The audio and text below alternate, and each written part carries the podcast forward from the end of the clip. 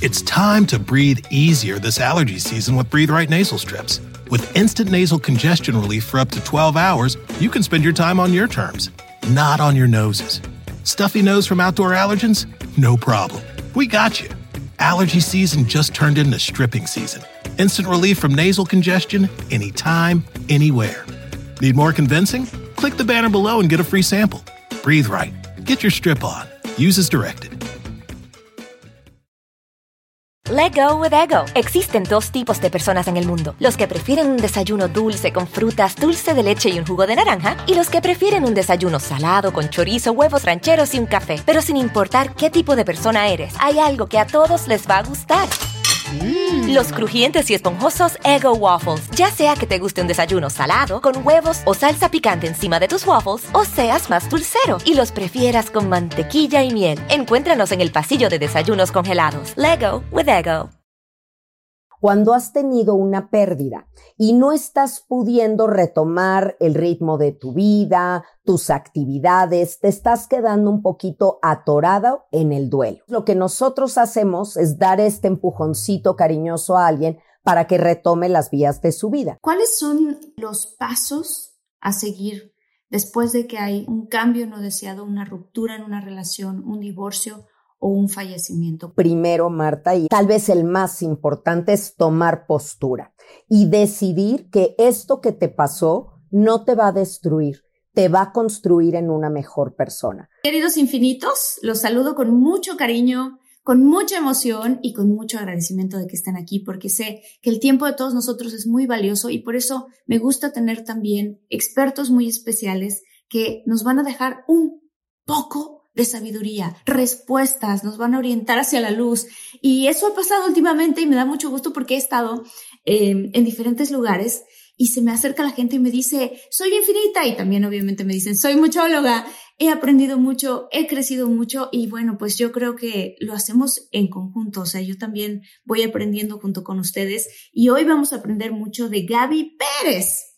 Gaby Pérez es una maravillosa, maravillosa tanatóloga y vamos a hablar de qué es la tanatología. Ella nos va a explicar mucho. Mucha gente cree que nada más tiene que ver con la muerte de las personas, pero también tiene que ver con la muerte o los cambios o transiciones de em, relaciones. No necesariamente se tiene que haber ido la persona. Entonces, ella nos va a platicar esto, nos va a platicar de codependencia. Si tu relación es sana o realmente tienes una relación codependiente. Y bueno, pues ella es la autora bestseller de Elige no tener miedo, Viajar por la vida, que es otro de sus libros, em, La niña a la que se le vino el mundo encima del 2017, Convénceme de vivir y coautora de Tu camino para sanar. Con ustedes les dejo a mi queridísima Gaby Pérez.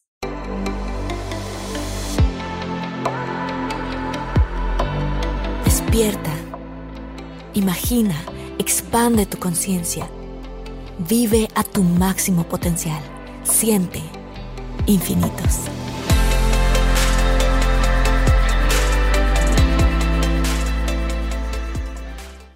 Ay, muchas gracias, Marta. Feliz de estar con ustedes. Gracias por esta invitación y dispuesta a que este sea un episodio que se vuelva de los consentidos, porque estoy muy decidida a que aprendamos a amar bonito, porque se nos ha ido olvidando en el camino. Así que creo que este episodio va a ser del interés de todos. Bueno, primero que nada, cuéntanos un poco más de qué es la tanatología para los que no hemos escuchado tanto del tema o los que ya han escuchado, pero una empapada rápida con respecto a eso. Claro que sí. Y mira, es que es muy reciente en nuestro país, en México, por ejemplo, tiene 35 años de estar los primeros institutos o asociaciones que se fundaron para este estudio. La tanatología es una disciplina de acompañamiento, es decir, no es una terapia, es como una intervención en crisis. Cuando has tenido una pérdida y no estás pudiendo retomar el ritmo de tu vida, tus actividades, te estás quedando un poquito atorado en el duelo. Entonces lo que nosotros hacemos es dar este empujoncito cariñoso a alguien para que retome las vías de su vida. Y yo sé que la etimología de la palabra tanatología parece que únicamente hablara de muerte, ¿no? Logos tratado, tanatos muerte, pero no es eso. nosotros hablamos de cómo vivir la vida después de perder. Por eso decías muy bien, no solamente es tema de hospital, 2 de noviembre y panteón. No, tiene que ver con terminaciones, finales, mudanzas, rupturas, infidelidades, traiciones, codependencia. Bueno, todo lo que implique un cambio no deseado. ¿Cuáles son para ti, con tu experiencia, los pasos a seguir después de que hay, lo que, como lo mencionabas tú, ¿no? un cambio no deseado, una ruptura en una relación, un divorcio o un fallecimiento? ¿Cuáles son normalmente los pasos a los que se siguen? Ok, me parece que el primero, Marta, y el tal vez el más importante es tomar postura y decidir que esto que te pasó no te va a destruir, te va a construir en una mejor persona. Porque ya lo decía Víctor Frank, el padre de la logoterapia, no escogemos lo que nos pasa, pero sí podemos escoger la actitud con la que lo enfrentamos. Entonces, una vez tomada la primera decisión, que es esto no me va a destruir, me va a construir en una mejor persona, tienes que entender con humildad que nosotros lo podemos todo, pero no lo podemos solos. Entonces mm. necesitas ayudas. No estoy diciendo con esto que todo mundo tenga que ir a una consejería o acudir a un tanatólogo o a un psicólogo o a terapia. No, pero necesitas hacerte de herramientas para construcción. Y ahí es donde empiezas a buscarlo. Probablemente un libro, un podcast como el tuyo, eh, estos episodios que son bastante sanadores, a lo mejor sí una terapia, una amiga, un acompañante de tu duelo, para ahora sí, tomado con esas herramientas, construirme una nueva realidad. Y fíjate que no digo armas, porque no creo que sea una batalla, un pleito, sino una construcción. Y el tercer paso es hacerlo, pasar de la intención a la acción. Tenemos que dejar de creer, Marta, que el tiempo todo lo cura. Tú déjaselo al tiempo, que el tiempo lo arreglará. No, son las tareas en el duelo lo que te ayuda a salir de él. Esto, mira, yo así voy a compartirle y se los comparto a la comunidad. Yo he vivido, pues obviamente, diversas ocasiones de duelos en relaciones, pero yo creo y considero que una de las cosas más fuertes que viví, y ahorita igual podemos hablar de cada uno de ellos, ¿no? Pero una de las cosas que yo viví que fueron las más fuertes fue eh, cuando mi abuelita, con la que yo crecí por una gran parte de mi vida, que fue, era como mi segunda mamá, fallece. Y es súper, es súper fuerte porque cuando eso te pasa y es alguien tan cercano a ti, sí se siente un vacío profundo. Y la vida sigue. Tienes compromisos, tienes cosas, si estás en una relación, ¿no? Yo no tengo hijos, pero si tienes hijos y tal. Y de verdad te dan unas como de no tengo ganas de hacer nada. Y, y la gente, esto te dice mucho, bueno, el tiempo sanará, pero entonces el tiempo a ti se te hace extremadamente largo y el vacío ese profundo que se siente, que, que, que no se llena con nada más. Entonces, ¿Cómo se, cómo se traspasa eso? ¿Cómo se puede... Eh, porque la gente te dice, no, pues te dicen muchas cosas, ¿no? Obviamente porque te quieren, pero realmente, o sea, el dolor que tú sientes, no, o sea, no, no, no, no lo siente nadie de esa misma forma y no lo sabe, ¿no? Entonces, ¿qué, ¿qué decirle a la gente que ahorita está en un momento así, está en un duelo y de verdad dicen, me han dicho tantas cosas, que esto funciona, que esto lo otro, que aquello, que me distraiga, que viaje, que tal, pero nomás no me dan ganas. Bueno, gracias por compartirme esto personal y te abrazo por tu pérdida, porque por supuesto que tal como lo describes, así es, tienes un vacío enorme. A veces ese vacío hasta parece que succiona todo lo demás en tu vida y todo se va por ese hueco. Yo creo que tenemos que entender algo. La ausencia duele. Eso no hay cura para eso, no hay vacuna para eso. La ausencia va a doler. Pero el duelo es parte del amor, no es un capítulo aparte. Entonces, cuando estás viviendo tu duelo, tienes que entenderlo como esto es parte de la relación. Es el precio que hay que pagar por haberte tenido. Y cuando es una buena relación como fue tu abuela con la que creciste, ella merece la pena literalmente la pena que te genera su ausencia, ella lo vale. Así que uno paga las cosas que vale. Y creo que en lugar de decirle a alguien todas estas cosas que vienen de un lugar de cariño y de consuelo, pero también de un lugar de ignorancia, porque quien ha vivido una pérdida nunca le va a decir a otro, échale ganas, porque sabe que eso es un balde de agua fría. Y no le va a decir, mira, ya va a pasar, todo va a estar bien, o sé cómo te sientes, porque no lo saben. Tendrían que ser tú y haber tenido esa relación con tu abuela para poder saberlo. Así que tal vez se lo imaginan, tal vez lo comparan con algo que han vivido, pero no lo saben. Entonces, ¿qué le decimos a alguien que está viviendo un duelo así? En lugar de darle algo que parezca una orden, no llores, ya no pienses, saca la ropa, todas las cosas que te dicen, mejor interésate por cómo se siente. A ver, descríbeme cómo es eso que sientes, cómo es ese vacío, a qué hora te da, interésate por el otro. En lugar de querer decir una frase sanadora que ahí te dejo la frase y yo me hago para atrás, da un pasito adelante e invita a la persona a que viva su dolor. Vive tu dolor, es lo que ahora toca. No será así para siempre, pero ahorita toca estar triste, toca hacer este duelo y aquí estoy para ti. Yo sí sé qué hacer con tus lágrimas. Oh, eso sería maravilloso. En lugar de alguien que te diga, no llores, sino aquí estoy. Si lo que necesitas es llorar, a mí tu llanto no me incomoda, al contrario, es un regalo, una prueba de confianza. Uno no llora con cualquiera.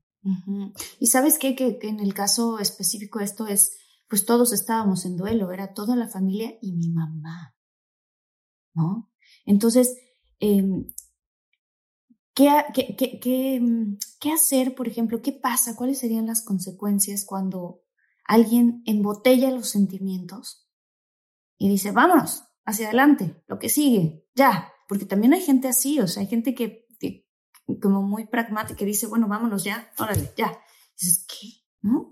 Eso es de las peores cosas que podemos hacer, porque no hablar de lo que sentimos es no elaborarlo, no trabajarlo. Y como tengo una mente muy imaginativa, Ahorita que dijiste embotellar los sentimientos, me imaginé perfecto la botella, metes los sentimientos, el tapón y lo echas al mar, ¿no? Y ahí va a estar navegando hasta que alguien un día lo encuentre. ¿A qué me refiero? Esos sentimientos, esas emociones que tienes, porque el duelo es una montaña rusa de emociones, ni siquiera tiene una línea recta, unos pasos estructurados, vas y vienes en el enojo, la culpa, eh, hasta llegar a la aceptación. ¿Qué tal que un día no se sienten escuchados, no se sienten vistos y explotas? Explotas con una crisis de ansiedad, un ataque de pánico o un ataque de llanto, una mala copa que en la vida te había dado y no puedes parar de llorar. Y todo eso porque no has dejado drenar el vapor de la olla express, que son las emociones, entonces un día revienta. Los dolientes tienen tres necesidades básicas. Una, expresar su dolor. Dos, que su dolor sea visto y validado. Y tres, tener esperanza. Que ah. encuentren esperanza en los demás de decir, entiendo que te sientas así por ahora, pero no será para siempre. ¿Cómo se le hace? O sea, estás acompañando a alguien que está en este dolor. ¿Qué, cosas le puedes, em, le puedes hacer para acompañarlos? para que cada uno de estos tres puntos, expresarse, ser visto y tener esperanza, pues de cierta manera tú puedas apoyarlos en, eso, ¿no? Que se sientan vistos, que se sientan con esperanzas. ¿Qué, qué cosas puedes decir? Con delicadeza, obviamente, con, con amor. Contacto. Y entendiendo lo que tú dijiste hace rato. No soy la única persona en duelo cuando se trata de mi familia. Cada quien tiene el 100% de su dolor. Mi mamá tiene el 100% de dolor de hija. Mi hermano el 100% de dolor de nieto. Yo el 100% de mi dolor. No hay que comparar y no hay que buscar un protagónico en el duelo. ¿Quién es el que más sufre? Entonces, te interesas en el dolor de los demás Y hay que hacer esta pregunta que la doctora Elizabeth Kubler-Ross, madre de la tanatología, una doctora suiza extraordinaria, una mujer adelantada a su época, de las mujeres más influyentes del siglo XX, pionera de cuidados paliativos también. Ella siempre decía, pregunta, ¿cómo te puedo ayudar? Ah. No asumas que tú lo sabes todo. Más bien dile, acércate, ¿qué necesitas? ¿Cómo te puedo ayudar? A lo mejor el doliente en el momento no lo sabe, pero le dices, aquí voy a estar cercano, de manera no invasiva, pero cercano y propositivo. Por ejemplo, yo te decía la primera necesidad, necesito expresar mi dolor.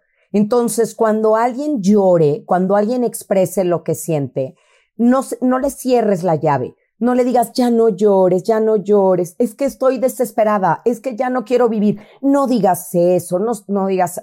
Entonces, ¿queremos que se expresen o no? Tenemos que poder recibir sin asustarnos con lo que están sintiendo. Eso sería muy bueno. Eso es como dejarlos expresar. Que su dolor sea visto es que, no sé, tengas una respuesta. Hay personas, Marta, que lo ponen en redes sociales que es el aniversario de que murió su mamá o pasó algo y lo escriben casi como si la persona que falleció lo hubiera visto. Ni modo que tú leas algo así de un amigo y no escribas nada y no haya ninguna reacción de tu parte. Es como valídale lo que estás sintiendo. Y luego, bueno, la esperanza, yo creo que esa se puede dar dándole un libro, compartiéndole un link, diciéndole, mira, cuando yo tuve una pérdida, a mí esto me ayudó, toma, aquí te lo pongo. Y así vamos haciendo redes de apoyo que son fundamentales en las pérdidas. ¿Y qué pasa cuando los ves que están muy enojados también? Porque hay, hay temporadas, yo recuerdo, ¿no? Que, que, que mi mamá pasaba, esto ya fue hace muchos años, por cierto, eso fue hace como seis o siete años, pero mi mamá pasaba de, del, pues obviamente de la tristeza profunda a un enojo muy grande que tenía porque ella decía, es que la manera en la que comía mi mamá es lo que hizo que se pusiera muy mal, ¿no? Y yo la cuidaba y yo le decía, y no la tuve, me fui de viaje, la culpa. Me fui de viaje, la dejé con otras personas y esas otras personas no le dieron lo que yo ya sabía que ella solo podía comer. Y ella se, ¿no? Se metía a la alacena y agarraba los merengues y los dulces, lo que podía, y eso es lo que la terminó. Entonces mi mamá tenía culpa, pero también coraje, pero también desesperanza.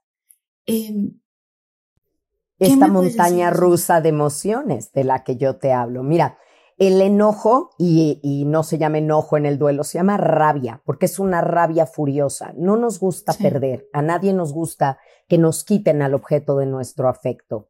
Y tiene muchos trajes para vestirse la rabia. Uno de ellos es la culpa. Eh, otro es el mm. arrepentimiento otro es la intolerancia, pero en realidad estás enojado por haber perdido. Aquí te sirven dos cosas. Uno, la humildad de la que te hablaba al principio para entender que no podemos controlar la muerte. Eso es así el pie de foto del episodio de hoy. Nosotros no podemos controlar lo que pasa, solo nuestra actitud. Si tu mamá estaba de viaje, si ella no determinó la dieta de tu abuela justo esos días, es porque así tenía que ser, porque el, destino tiene que tejer su trama para que suceda lo que tiene que suceder. Yo no sé si todo el mundo esté de acuerdo con esta idea, pero 25 años de ejercicio profesional a mí me han probado que cuando te toca, te toca. Y que ese dicho que dice que de la raya no hay quien se salve, ni aunque te pongas cuando no, ni aunque te quites cuando sí. Lo creo absolutamente era el momento de tu abuela y a lo mejor se juntaron un montón de cosas, pero es parte del duelo. Entonces, ¿qué haces con ese enojo que tienes? Ese enojo hay que sacarlo y nunca se sana un sentimiento con un pensamiento. Entonces, tú no puedes decirle a alguien, ay, ya no te sientas culpable. ¿De qué le sirve que alguien le diga, ya no te sientas culpable? ¿No? Me voy a seguir sintiendo, pero sí te puedo decir, ok, te sientes culpable, escríbele una carta y pídele perdón. Cuando uno siente culpa hay que ofrecer una disculpa por lo que haya hecho o dejado de hacer que pudo contribuir. Ahora, tú que conoces a tu mamá, ¿no? ¿Qué le hubiera dicho tu abuela si tu mamá le pedía perdón? ¿Cuál hubiera sido la respuesta de tu abuela? No, pues que eran los planes de Dios. Eso le hubiera dicho. qué bonita. Y que no es y que no es su responsabilidad y que no no hubiese sido su. ¿Sí me explico? O sea, que no es claro. que no está en ella. Claro. Y, y si eso es lo que hubiera dicho tu abuela, tu mamá, ¿quién es ella para no perdonarse? Si su mamá la perdonaría y le diría, no tengo nada que perdonarte, no es tu culpa, ¿por qué seguirme martirizando con algo que no lo fue? Entonces, ¿qué hago con el enojo que siento? Vuélvela una energía creativa, vete a hacer ejercicio, camina tu enojo, pedalea tu rabia, mm. corre tu tristeza y el sentimiento y la emoción, sácala por ahí de una manera constructiva, que no lastimas a nadie, que no te lastimas a ti, porque hay que recordar, Marta, que el enojo vuelto hacia ti se llama depresión. Y la verdad es que todos hicimos lo mejor que pudimos con los recursos que teníamos y circunstancias en las que estábamos. Nadie hace algo pensando que es una tontería lo que estoy haciendo. No. No, no, ni, ni, ni haces nada eh, pensando que vas a lastimar a las otras personas. O sea, correcto. Justo lo que dijiste, con las herramientas que tienes, con los recursos que tienes y el momento en el que estás en tu vida. Eh, ¿Qué pasa? Y sé que esta es una pregunta fuerte, pero... It's time to breathe easier this allergy season with Breathe Right nasal strips. With instant nasal congestion relief for up to 12 hours, you can spend your time on your terms, not on your noses. Stuffy nose from outdoor allergens? No problem. We got you. Allergy season just turned into stripping season. Instant relief from nasal congestion anytime, anywhere. Need more convincing? Click the banner below and get a free sample. Breathe right. Get your strip on. Use as directed. Let go with ego. Existen dos tipos de personas en el mundo: los que prefieren un desayuno dulce con frutas, dulce de leche y un jugo de naranja, y los que prefieren un desayuno salado con chorizo, huevos rancheros y un café. Pero sin importar qué tipo de persona eres, hay algo que a todos les va a gustar. Mm. Los crujientes y esponjosos Ego Waffles. Ya sea que te guste un desayuno salado, con huevos o salsa picante encima de tus waffles, o seas más dulcero y los prefieras con mantequilla y miel. Encuéntranos en el pasillo de desayunos congelados. Lego with Ego. Son dos padres, mamá, papá, y pierden a un hijo o una hija. ¿Cómo superas eso, Gaby? O sea, conozco, conozco historias eh, muy, pues, no sé cómo, es que no quiero ponerle la palabra exitosas o no, pero muy compasivas entre las parejas que lograron sobrepasar tanto dolor y que hoy por hoy están más unidos, en específico una pareja de amigos que tengo, pero que dicen que es de las cosas más fuertes y que la pareja puede tambalear. Yo te doy una estadística. El 80% de las parejas que pierden un hijo terminan separados. Porque es muchísimo el dolor, muchísimo, y no es la muerte del hijo lo que te separa, es el no respeto a las diferentes maneras de duelar de cada uno. Ah. A lo mejor una quiere ir al panteón todos los días y el otro eso no le hace bien y no quiere ir. A lo mejor alguien quiere hablar de esto todo el tiempo y la pareja no quiere hablar de esto.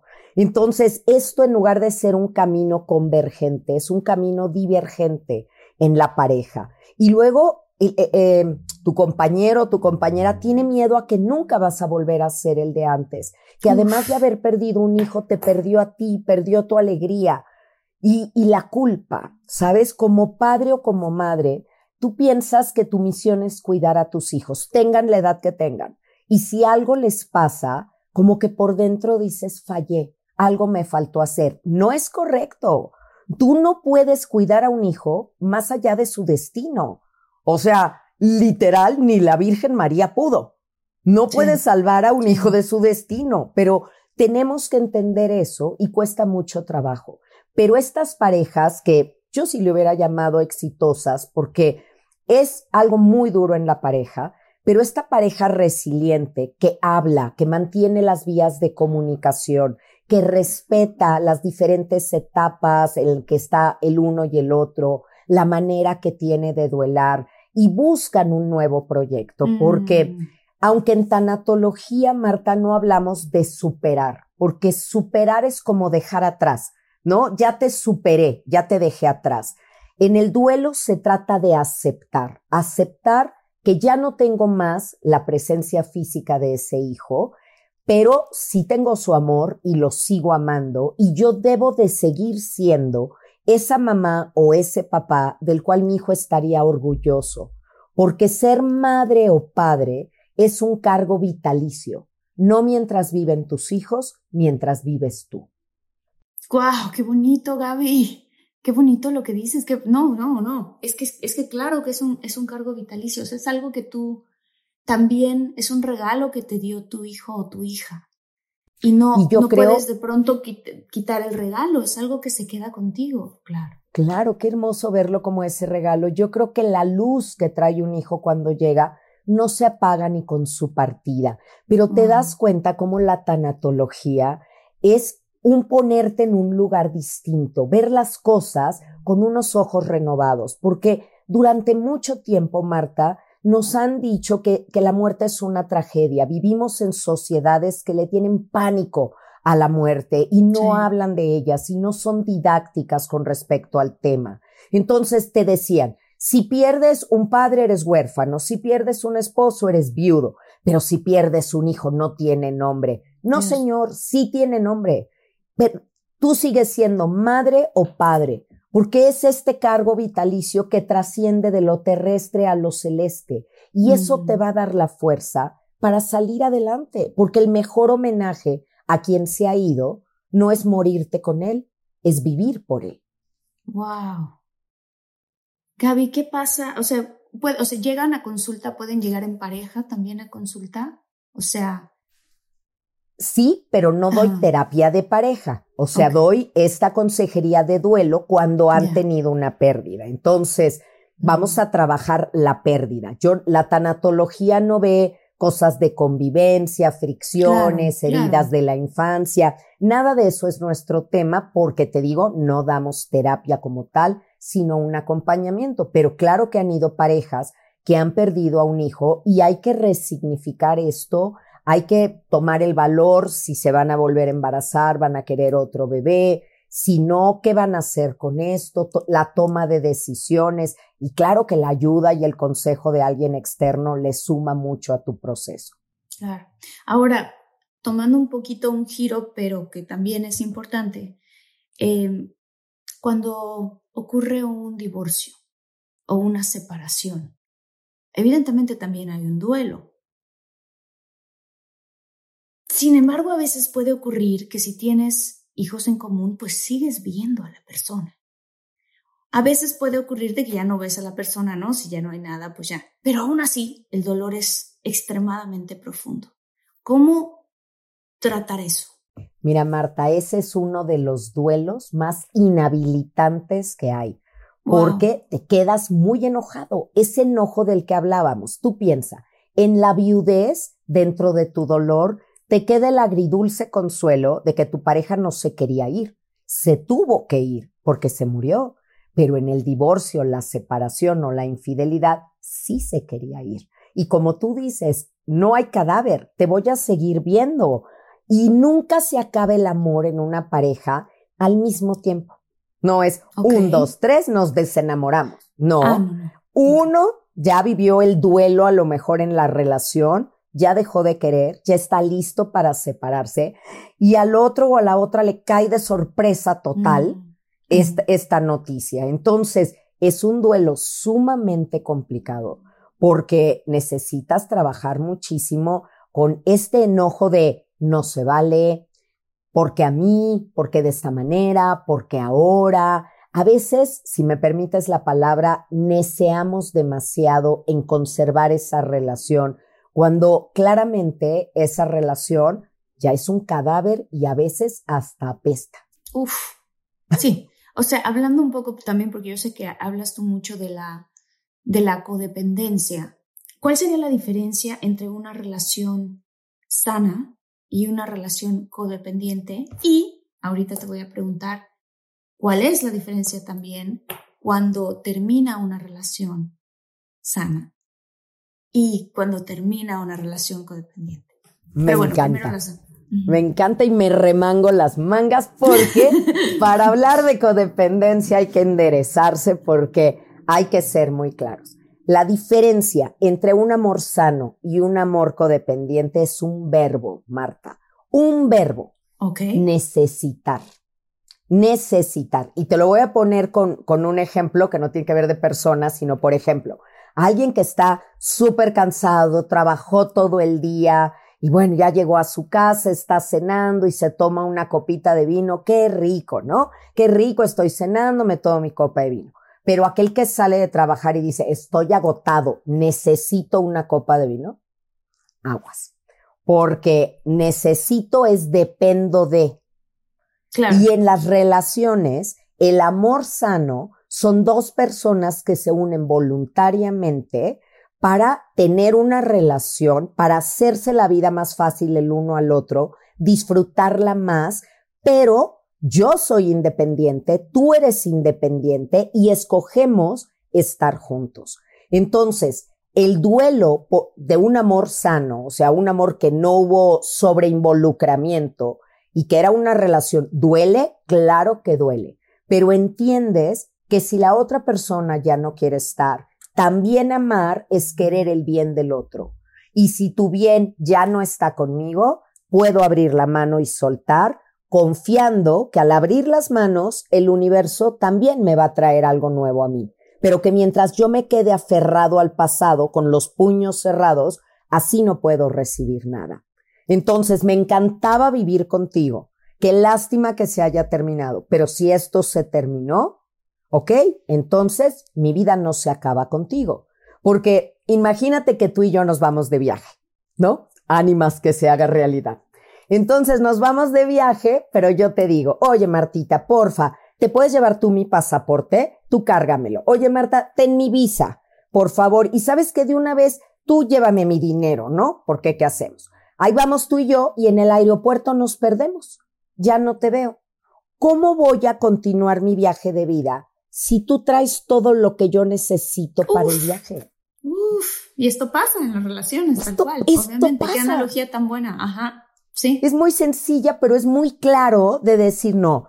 Vamos juntas, qué padre, pero tú cargas tu pasaporte, yo el mío. Yo tengo mi visa, tú tienes tu dinero, yo el mío. Y si estamos juntas, la vamos a pasar increíble. Pero yo nunca dejo de tener lo que necesito para seguir adelante. Si no estás, porque te fuiste, porque te enamoraste de alguien más, porque te moriste, por lo que sea.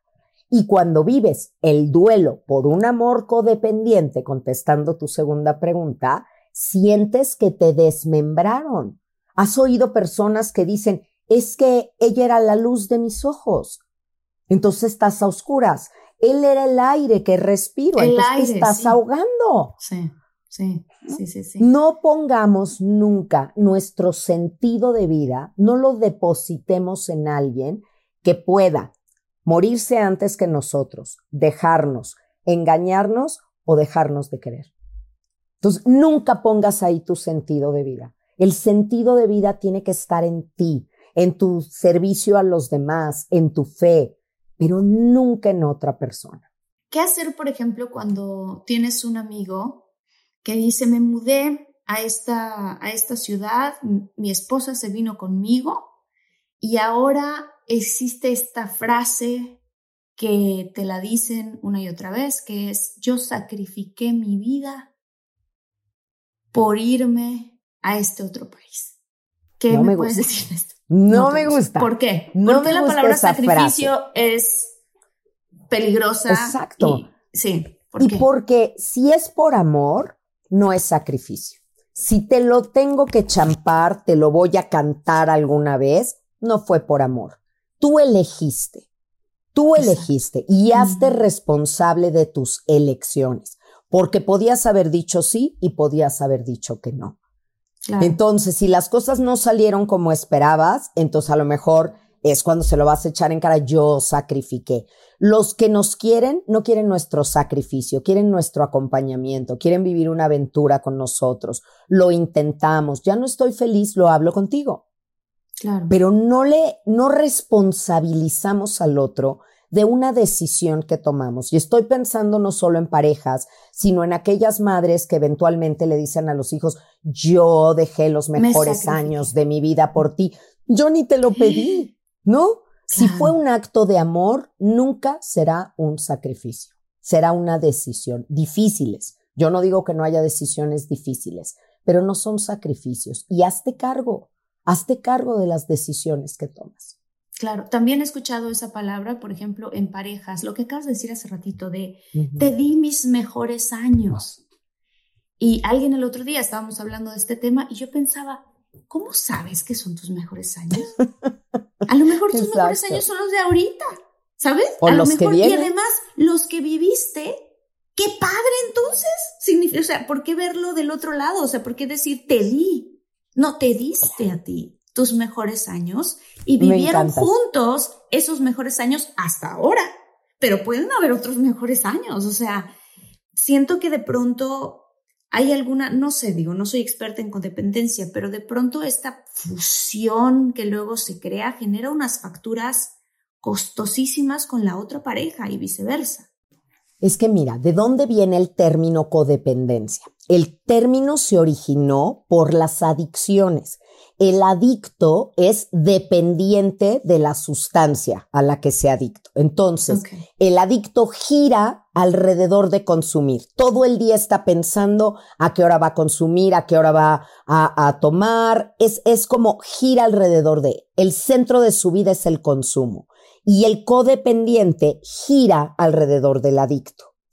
Ahora se extiende a las relaciones como si la persona fuera tu sustancia. Eres ah. adicto a esa persona y necesitas tu dosis diaria, pero el codependiente se maneja con la bandera del amor. Es que yo lo amo tanto que por eso lo cuido. Es que yo le he dado todo porque lo amo, pero luego lo canta porque me parece que alguien que vive una vida satelital alrededor de ti deja de ser atractivo. ¿Por qué? Porque ya no tiene una vida. Entonces acaba aburriendo a la persona. las relaciones no deben de ser incondicionales, sino recíprocas. Y, y pues tú decidiste estar ahí y yo diría esta frase, si aprendiste, no perdiste. No quiere decir que desperdiciaste esos años. No, los invertí en este proyecto que me dio satisfacción, me dio experiencias, todo. Ya se acabó este, esta relación, retomo mis ejércitos, me salgo de ahí y voy lista para otra relación si quiero, para vivir otras experiencias, pero no, no hubo desperdicio, porque aprendí y crecí. Así debería de ser, ¿no? Y me encanta lo que dices de los mejores años, porque uno de mis, de mis frases consentidas es lo que viene conviene. Es una frase que digo, es mía y la digo constantemente porque de verdad lo creo. No todo tiempo pasado fue mejor. Ese era un tipo de felicidad que conocías, pero puede haber otro tipo de felicidad y puede haber otro momento en la vida donde honres a quienes ya no están y aproveches tu propio viaje de vida, que debes de ser feliz. A eso venimos, a crecer, a aprender y a ser felices. Claro. ¿Cómo entonces, por ejemplo, qué características tú podrías dar así como más específicas para que los que nos están escuchando, lo que nos están viendo, que por favor aprovecho para decirles que si nos pueden dar un like y si nos están escuchando por Spotify, que nos den follow o que nos pongan de una vez aquí las cinco estrellitas, que eso nos ayuda muchísimo a pues a todo el equipo que hay detrás de Infinitos y a todos nosotros. ¿Qué serían características precisas para uno entender y saber si estás en una relación codependiente o una sana? Empezamos por la codependiente. Vamos, vamos, vamos con la codependiente, ¿no? y van a empezar los que nos escuchan como álbum de estampitas a decir si la tengo, si la tengo, repetida, ya está, ¿no? Porque hay que analizarlo. Creo que la primera eh, característica es que tienes miedo. Tienes miedo, mm. tienes miedo a expresar tu opinión, a que vaya a haber un problema, a que se enoje el otro, a veces hasta mientes en cosas muy pequeñitas para no incomodar al otro o porque crees que, que eso va a ocasionar un problema. Entonces, hay miedo. Eso en una relación sana no se da. ¿Ok? Sí. Dos, la comunicación no es un- una calle de doble sentido. Es una avenida en la que a veces tú haces un monólogo, a veces tú dices, y lo que encuentras del otro lado es, ay, ya vas a empezar, otra vez con tus cosas, ay, qué flojera. Te cierran las avenidas y no O puedes nada, avanzar. ¿no? Así, pum. Nada. Claro. Nada, no hay respuesta. Sí. Eso entonces, ¿qué estás, qué estás haciendo ahí? Otra. O enojo, ¿no? No. Puede pasar. Hay gente que se enoja. Si le empiezas a decir cómo, ¿no? O sea, como a mí me pasó en una relación hace tiempo. Si yo expresaba mis emociones, ¡pum! ¿no? Y con, de manera consciente, calmada, pero mira, me estoy sintiendo así, o estoy viendo esto, o estoy notando. Una explosión así tremenda, y entonces ahora era un pánico para que todo se volviera a la tranquilidad y a la normalidad. Ya no sientes que te pudiste expresar, y es más, a veces hasta terminas pidiendo disculpas por haberte expresado. Ahí está. Ahí este, me, me lo ganaste, pero muy bien dicho, porque ese es el, el tercer punto. Ah. Acabas disculpándote de cosas que no hiciste con tal de conciliar siempre.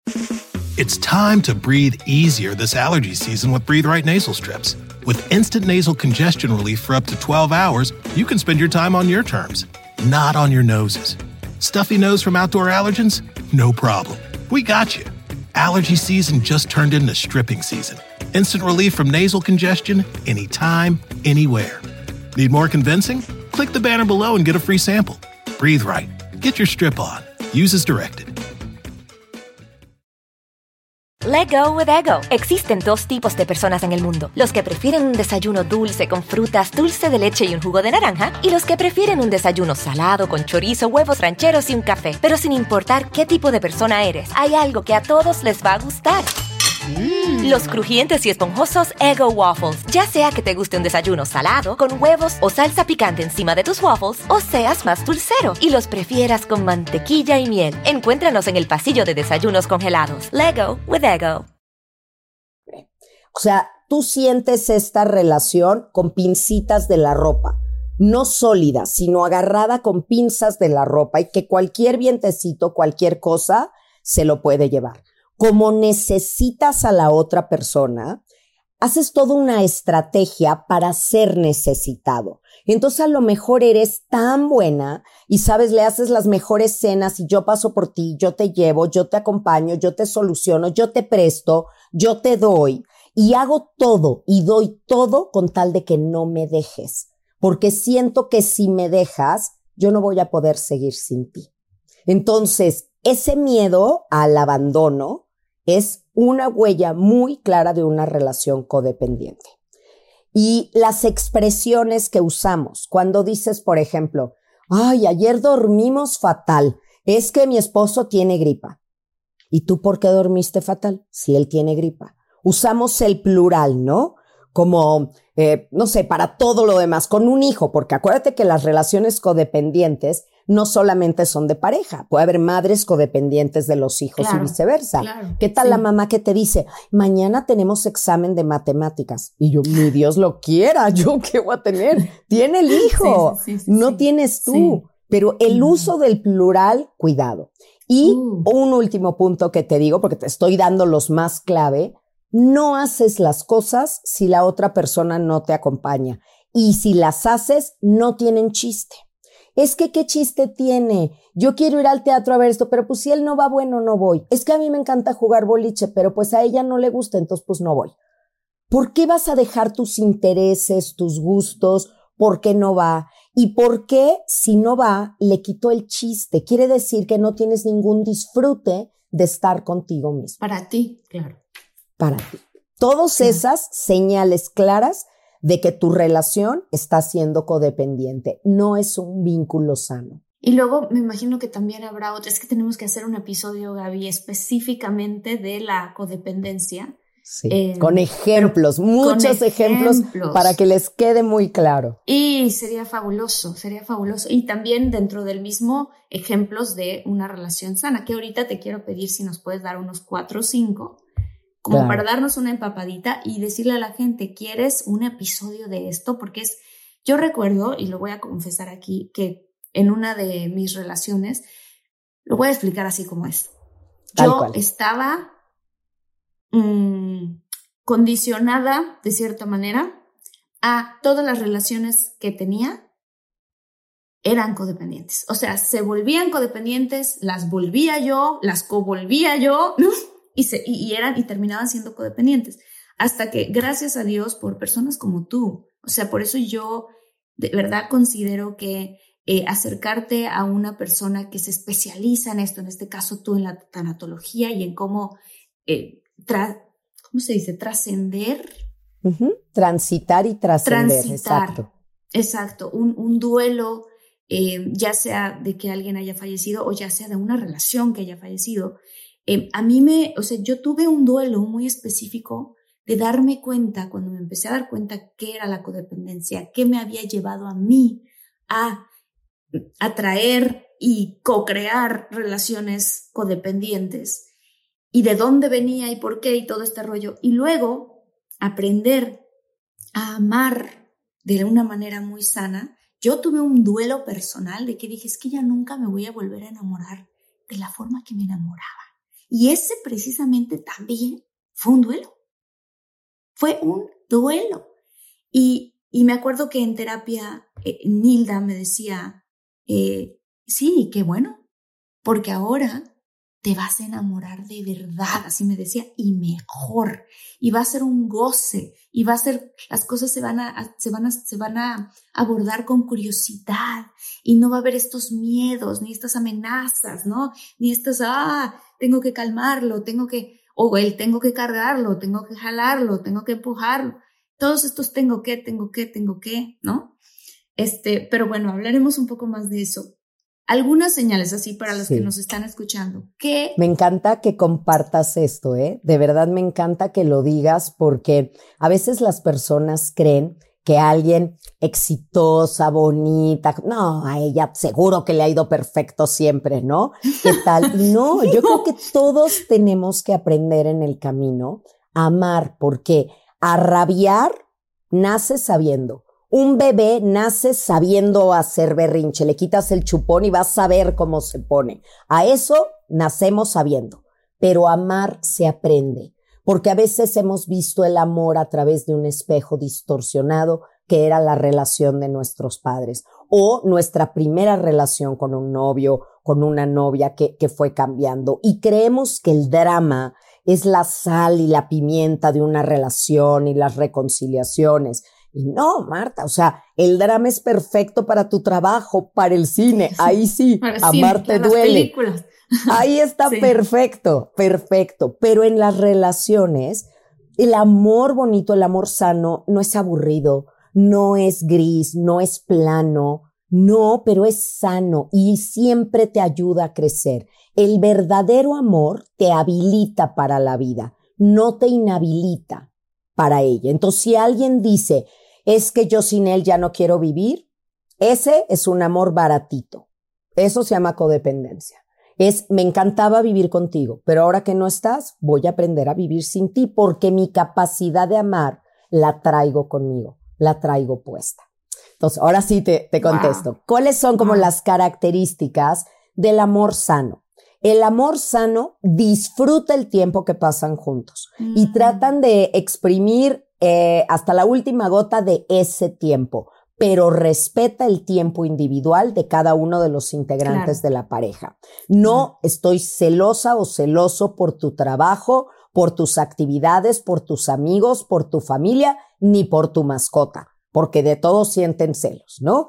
Eh, me mm. alegro que tengas pasiones, porque entre más pasiones tengas tú, más conectado estás a la vida. Entonces, me encanta que te guste el fútbol, y a mí me encanta que a ti te guste el teatro y no tenemos que compartir todos los gustos y no sentirnos amenazados porque no nos gusta el mismo tipo de música, no nos reímos con los mismos chistes. Eso no va a tambalear tu pareja. Lo importante es que ambos ríen. Hasta pueden ser de religiones diferentes. Lo importante es que ambos son profundos y espirituales. No tenemos que irle al mismo equipo de fútbol, sino respetar las camisetas para que, para que se entienda así, ¿no? Y yo creo que ese amor, que sí es posible, se va construyendo con algo que se llaman límites sanos. límites sanos. El error principal es darlo todo, darlo todo para que el otro se quiera quedar ahí, ¿sabes? Para que el otro no te deje, no te abandone. Y si tenemos tiempo, te cuento un cuento rápido que hace muchos años eh, escuché y que es buenísimo. Resulta que es una casita muy bonita, va caminando por la calle la casita y ve un departamentito lindo, ¿no? Entonces, wow, qué bonito departamentito. Y el departamento le dice, ¿no quieres pasar a tomar un café? Bueno, y la casita entra. Uy, qué rico café se toma en este departamento. ¿Te gustó? Toma, te regalo la cafetera. ¿En serio? Sí. La casa se lleva la cafetera.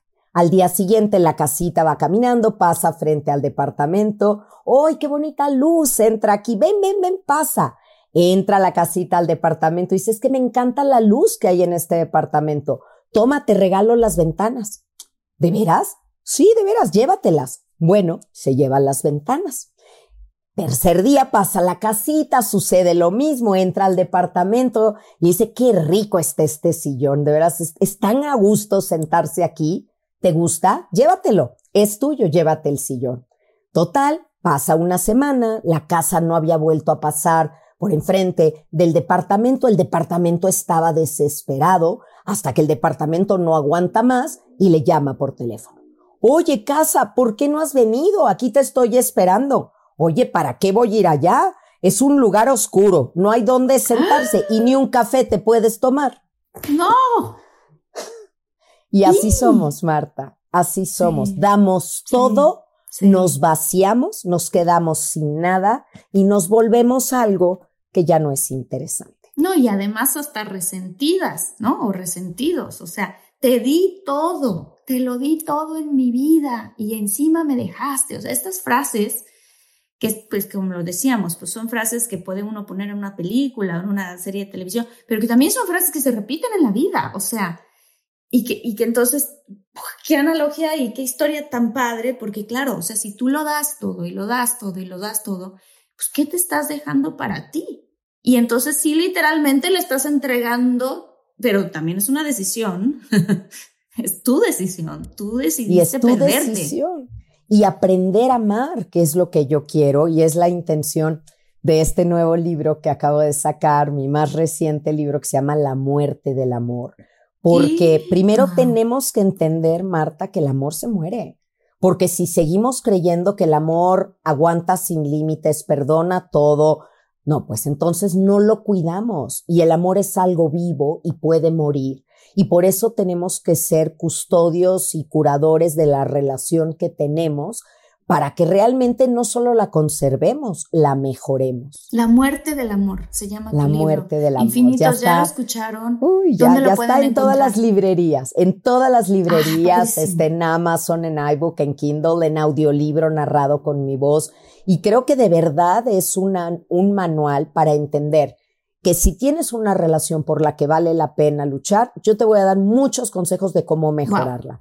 Pero si es una relación que se acabó, Marta, vivamos el duelo, no seamos necios, como la portada del libro, que es un colibrí tratando de extraer néctar de una flor que ya se murió. Eso no es lo que tenemos que hacer en, en, un lugar donde ya no hay nada que nos aporte. Cada uno de nosotros debe de convertirse en un jardín hermoso donde el colibrí quiera llegar a brevar y no tratar de atraparlo para que no se nos escape. Por último, nada más, pero no por último, porque quisiera que si nos aceptas la invitación, hagamos otro episodio juntas. Sería maravilloso, Gaby. Encantada, encantada. ¿Cómo se acepta el, el duelo de una pareja a la que tuviste y que, pues, afortunada o desafortunadamente es la historia que co-crearon, es una relación codependiente? Yo creo que darte cuenta de eso es uno de esos momentos de abrir los ojos y decir, esta relación ya no me convertí a mí en una mejor versión, ni a la otra persona tampoco. Ya no nos sumaba. La asertividad de una relación es que cuando empecemos a restarnos, yo te quito y tú me quitas, mejor separémonos para conservar un recuerdo bonito de tu paso por mi vida y de mi paso por la tuya, como un escalón que subiste y ahora te puso un pasito más arriba. Yo creo que para hacer un duelo correctamente de una relación, primero tienes que agradecer. Algo bueno te dejó, algo aprendiste. Entonces, para cerrar un ciclo, primero se agradece. Luego se ofrece una disculpa por mm. todo aquello que consciente o inconscientemente hice que haya podido dañar esta relación y llevarnos a que hoy se acabara. El tercer punto es perdonar. Aunque el otro o la otra no te pidan perdón, tú no mereces ir cargando este peso de lo que te han hecho y sobre todo tu próxima pareja no tiene por qué cargar los errores de tu pareja anterior. Entonces perdona, entendiendo que perdonar no es decirte estuvo bien lo que hiciste, claro. sino tú lo hiciste, tú, tú carga eso, yo no tengo por qué cargarlo, yo no voy a cargar el error de otro, te perdono, porque es un regalo para mí el ir ligera de equipaje. Luego, decir lo que siento. Y a veces no podemos decirlo en persona porque la persona ya se fue, porque la persona ya no, nos bloqueó por lo que sea. lo escribes en una carta, pero lo sacas de ti. ¿Qué sientes por la otra persona? Y luego finalmente le dices adiós. Fíjate qué palabra tan bonita. Adiós. Mm. Ahí donde yo no puedo cuidarte, donde ya no eres mi responsabilidad ni mi pareja, te dejo en las manos de quien sí, te dejo en las manos de Dios y te mando luz, porque nada ata y une más a dos personas que el enojo.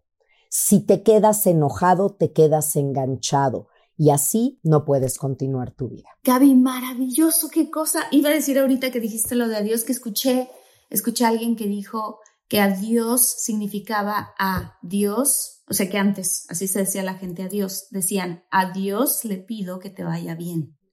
y que esa era la frase completa y se acortó y se quedó adiós. Pero es a Dios le pido que te vaya bien. Y muchas personas ni lo usan porque lo sienten muy definitivo. Ay, no, adiós no. Chao, bye, hasta pronto. Y adiós es una bendición que le das a alguien. Te dejo con Dios. Entonces está, está muy lindo. Está muy bonito. Por favor, dinos dónde te podemos encontrar. De entrada, ya hablamos ahorita, La muerte del amor. Yo ya lo quiero leer. Yo soy una ávida lectora, casi que cada... Me tardaré un poco, me tardo como tres semanas en leer un libro, pero leo mucho. No, es un tiempo perfecto. Y, y tengo muchas ganas de leer tu libro. Obviamente. pues te lo mandaré inmediatamente. Quiero tus comentarios y, y, vas a ver Viene inclusive, trae una playlist porque el amor es muy musical, ¿no? Y hay muchas canciones que nos las han vendido como amor y son de codependencia. Entonces está padrísimo para escuchar antes, ponerte en el mood o mientras lees o después la playlist. Y al final del libro pongo una herramienta del Instituto Politécnico Nacional, que es el violentómetro y que es una joya para detectar cuando en tu relación hay violencia porque no toda la violencia es un puño cerrado, es controlarte, es decirte que te pongas, cómo no te vistas, a dónde vayas, es ponerte apodos, es darte una nalgada cuando no quieres. Uf, o sea, hay que ir viendo en ese termómetro en dónde se ubica nuestra relación. De acuerdo contigo. ¿Y tus redes, Gaby, por favor? Compártelas con todos los infinitos. Ay, pues infinitos los invito a seguirme, a seguir cerca de la tanatología. Eh, arroba Gaby Tanatóloga, estoy en TikTok, en Instagram, en X, en Facebook, ahí estoy. Eh, arroba Gaby Tanatóloga. Y tengo un podcast, hermano de este, de salud mental, que se llama Después de la pérdida. Escúchenlo también porque es un sí a la vida y nos ayuda a crecer en resiliencia. Ahí, en mi canal de YouTube, Gaby Tanatóloga, en Spotify, en todas las plataformas de podcast pueden encontrarme y que continuemos esta conversación que hoy tan bonita hemos tenido, Marta. muchas gracias. Muchas gracias, Gaby. Muchas gracias. Y láncense. Este, fíjate que la comunidad de Infinito son, son, es gente muy amorosa y que siempre estamos en esta onda de cómo puedo crecer, cómo puedo mejorar. Entonces, seguramente se van a lanzar a tus redes sociales y a tu podcast también. Em, después, después de la pérdida. Creo que todos, todos los que estamos aquí hemos tenido pérdidas o estamos en un proceso de, de, pues de trascender. Entonces, y de aceptar, ¿no? Ya lo aprendí. Entonces, este, bueno, pues te agradezco, te abrazo con el corazón, Gaby. Qué, qué valiosa toda la sabiduría que nos compartiste. Muchísimas gracias. Muchas gracias infinitos por este episodio más Este, un abrazo, Gaby. Igualmente, y que sigamos siendo infinitos buscadores. Gracias. Gracias, gracias. Nos vemos en el siguiente episodio. Si te gustó este, hay otros que aparecen por aquí a los cuales les puedes dar clic y nos vemos pronto. Chao.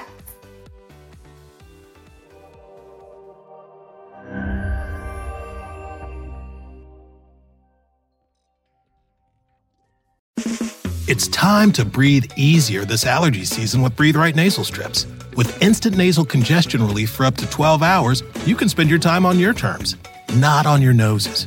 Stuffy nose from outdoor allergens? No problem. We got you. Allergy season just turned into stripping season. Instant relief from nasal congestion anytime, anywhere. Need more convincing? Click the banner below and get a free sample.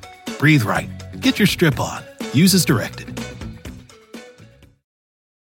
Let go with ego. Existen dos tipos de personas en el mundo: los que prefieren un desayuno dulce con frutas, dulce de leche y un jugo de naranja, y los que prefieren un desayuno salado con chorizo, huevos rancheros y un café. Pero sin importar qué tipo de persona eres, hay algo que a todos les va a gustar. Los crujientes y esponjosos Ego Waffles. Ya sea que te guste un desayuno salado, con huevos o salsa picante encima de tus waffles, o seas más dulcero y los prefieras con mantequilla y miel. Encuéntranos en el pasillo de desayunos congelados. Lego with Ego.